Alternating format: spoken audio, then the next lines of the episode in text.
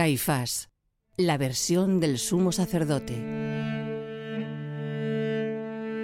Parte segunda. Pilato. Querido Marco, la secta nazarena ha reescrito los hechos para hacer de Pilato un pobre hombre abrumado y dubitativo. Pilato vacilante. ¿Existe acaso un judío que pueda revelarme a mí la personalidad del romano? Yo hube de sufrirle cada uno de los días que constituyen una década, y afirmo que nada tuvo ni de abrumado ni de indeciso. Pilato vivía en el cálculo, ocupado en averiguar cuál de los bandos le era en cada ocasión más provechoso. Disfrutaba ejerciendo la fuerza, aplastando a los disidentes, y atesorando fortunas. Yo cumplía ya ocho años de supremo sacerdocio cuando él desembarcó en Cesarea recién nombrado. Nada, por tanto, le debo. Llegó sin saber una palabra de nuestro pueblo y sin el menor deseo de aprenderla.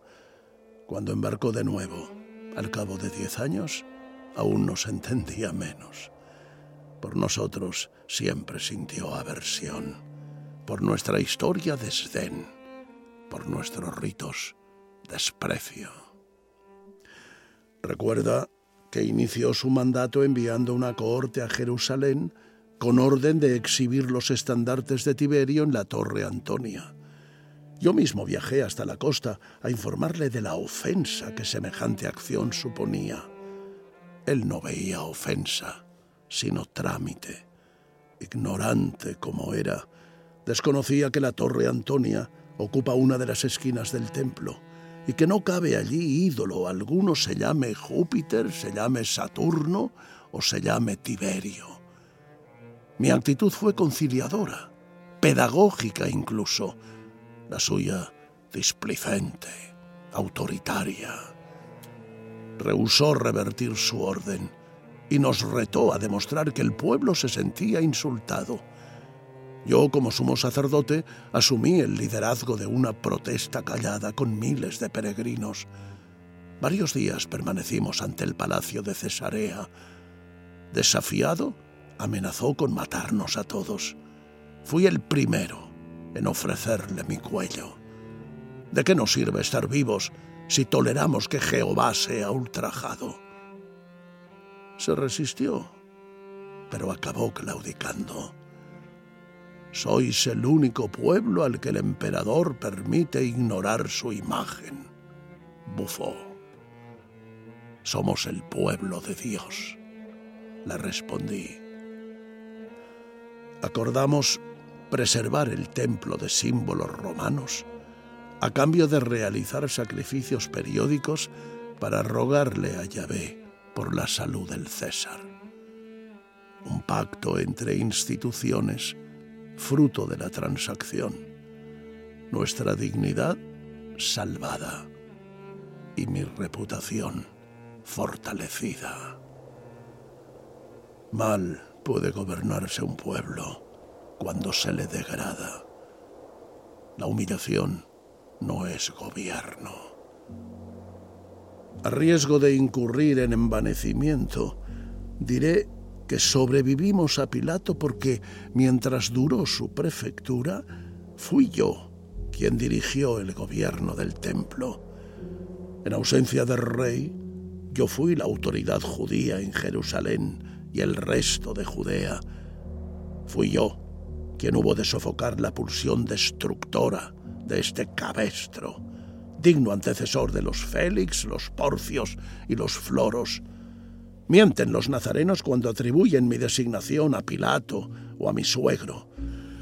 A mí me hizo sumo sacerdote Valerio Grato, que comparado con la camada de bestias que ha venido luego, fue un modelo de rectitud y de prudencia, no habiendo sido nunca ni prudente ni recto. ¿Qué le ocurre a vuestra administración romana? Mi buen amigo? ¿Cómo es posible que cada nuevo delegado que nos envía el César haga bueno con sus excesos a quien le precedió en la magistratura? Tu añorado Claudio, al que consideras sabio, encomendó gobernarnos al más mezquino de sus aduladores, esa serpiente de nombre Félix, a quien el pueblo apodó con motivo el codicioso, pues nunca se vio adicción semejante al oro y a las piedras preciosas. Todo, para él, tenía un precio. De media Cesarea aceptó sobornos y a la otra media castigó por no ofrecérselos. La prefectura en Almoneda y la espada presta. Toda Judea sabe que fue suya la mano que desangró al sumo sacerdote de aquel tiempo, mi pariente Jonatán, hombre tan honrado como Lelo. Nerón no tuvo más tino que su tío cojo. Encumbró al camorrista de Porcio Festo, un iletrado que jamás entendió la diferencia entre gobernar y sembrar el miedo. A él debemos algunas de las disputas más cruentas que enfrentaron a mis hermanos de fe con los practicantes de las costumbres griegas. Lejos de mitigar las diferencias, las azuzaba. Lejos de apaciguar, prendía fuego. ¿Cómo habríamos de resignarnos a ser puestos a la altura de los griegos? Mi pueblo trabaja esta tierra desde que Josué mojó sus pies en el Jordán y ordenó a las aguas que se detuvieran. Siete sacerdotes con sus siete trompetas dieron siete vueltas a Jericó, cumpliendo así la instrucción de Jehová. Echaréis a los moradores del país y habitaréis la tierra, porque yo os la he dado, para que sea vuestra. Cada vez que mi pueblo fue desterrado, cumplió la promesa de volver. ¿Cómo habríamos de ser iguales a los hijos de los persas o de Alejandro el pagano, que nos arrebataron los huertos y ocuparon nuestras viviendas? Abandoné Judea antes de que iniciara su gobierno el procurador actual, Gesio Floro. De su ineptitud sé por las cartas que me envían los notables que le han sufrido y por el testimonio de quienes todavía se dignan visitarme. Aun teniendo predecesores tan infames, hay consenso en que Floro es el peor de todos. De ellos heredó el gusto por el lucro y la venta de privilegios. A ellos superó en violencia y desconocimiento. Un pavo real, envilecido, corto de estatura y de intelecto. Pecaría de arrogancia si dijera que de haber estado yo al frente del templo, este floro no habría actuado con tanta insolencia. Pero es lo que creo. El gobernante que cultiva la pendencia siembra las calles de pasto y atrae el fuego.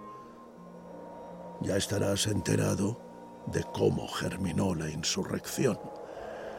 Floro consintió que un griego sacrificara dos aves en un recipiente de barro y lo posara a la puerta de una sinagoga, volviéndola impura. Mis hermanos judíos le pidieron audiencia para reclamar castigo al griego, y lo que obtuvieron fue la cárcel para ellos. Cuando el Sanedrín intervino para solicitar al procurador que rectificara, este envió a los soldados a requisar el tesoro del templo. Necio, provocador y bandido. ¿Qué esperaba que sucediera sino una sublevación? La cadena de altercados fue su coartada para enviar dos cohortes de Cesarea a Jerusalén y aún ordenó que éstas fueran saludadas por hombres, mujeres y niños a su paso por cada pueblo. El castigo por no jalearlas era la pérdida de una mano. A decenas de campesinos dejó mancos. Diente por diente, los insurrectos cercaron las cohortes y amputaron las dos manos a soldados vivos y muertos. La colaboración con el imperio es hoy causa de ejecución. No importa el rango, no importa la filiación, no importa la riqueza. Han sido muertos saduceos, levitas, escribas y fariseos. A los sacerdotes viejos se les ha permitido la salida. A los jóvenes se les obliga a jurar fidelidad a la revuelta. Han de probar su compromiso hundiendo la espada en el pecho de un pariente que haya servido a la administración romana. En caso de no tener pariente, lo inventan. La población está dividida. De un lado los fanáticos, del otro los mudos. Bien sabes que nada aplaca la ceguera del loco. Allí donde el fanatismo echa raíces, se extingue el entendimiento. Eleazar prohibió los ritos del templo en honor del emperador. Consumado el desplante, no hubo ya más horizonte que la guerra. La legión que partió de Antioquía está a un día de Jerusalén. Ya solo cabe rezar para que el templo permanezca. El nuestro no es un pueblo dotado para el conflicto. No nos eligió Yahvé para conquistar el mundo. Nos eligió para sobrevivir al exterminio. Aún recuerdo mis años escolares, cuando mis compañeros suspiraban por Gedeón, que derrotó a los madianitas y tuvo setenta hijos, y por Judas Macabeo, que sometió a los helenos y les obligó a sajarle el prepucio a cinco mil niños.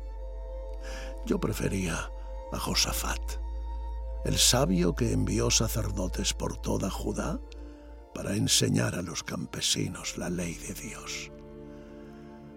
La cualidad que nos distingue de los otros pueblos no es la fuerza con que empuñamos el hierro, sino la inteligencia con que evitamos tener que hacerlo.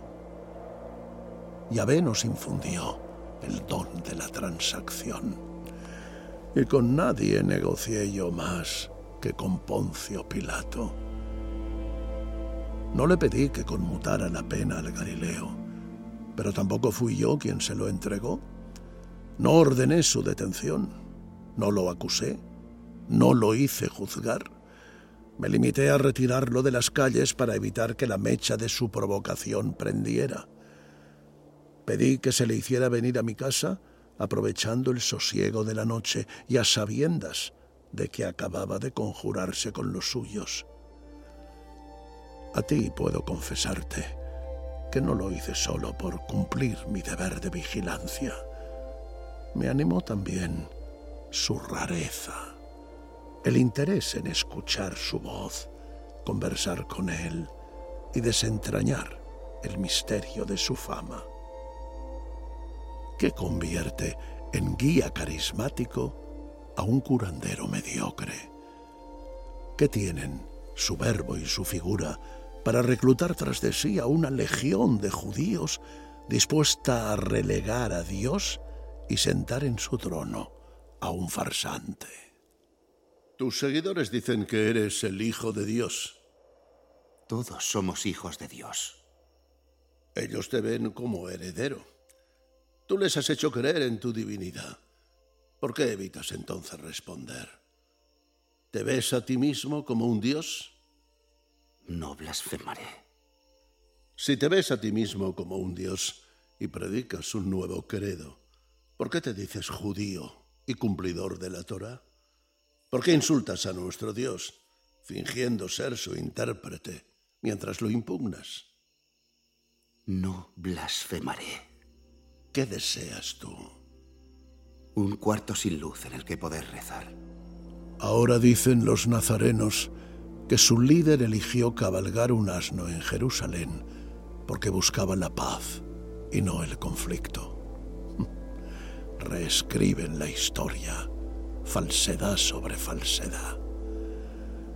Bien sabes, querido Marco, que nadie pronuncia más la palabra paz que aquel que está preparando una guerra.